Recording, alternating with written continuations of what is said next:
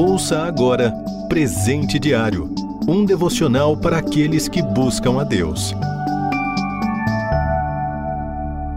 1 de janeiro. O título de hoje é Expectativas. Leitura bíblica, Hebreus capítulo 11, do versículo 1 até o versículo 6. Versículo-chave, Tiago capítulo 4, versículo 15.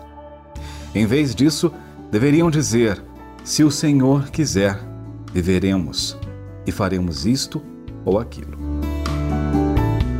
No início de cada ano, novas perspectivas e esperanças se renovam. Isso é muito importante. O ser humano não pode viver focado só no presente, seja ele tranquilo, seja problemático. Se não olharmos à frente com o foco para atingir nossos alvos e realizar nossos sonhos, o presente nos sufocará. Importa que elaboremos nossos planos sabendo que o futuro se tornará o presente novamente. Nossos planos têm de ser reais e, acima de tudo, de acordo com a vontade de Deus.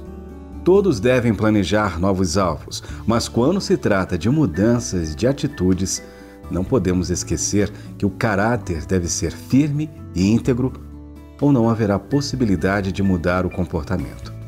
É bom planejar, mas é preciso dar um passo por vez e com muita determinação focar no alvo proposto.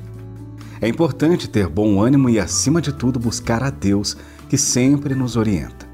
Para que isso aconteça, é preciso exercitar a nossa fé, pois ela é o firme fundamento das coisas que não se veem, mas se esperam que ocorra.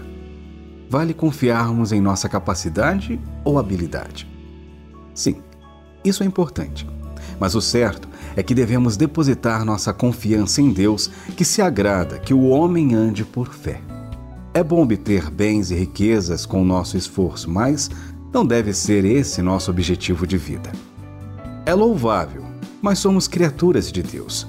Aqueles que o temem, que o seguem e que tiveram uma experiência pessoal com Cristo não podem jamais se esquecer de que a força e poder em seu braço vem do Senhor que é quem dá força para adquirirem riquezas.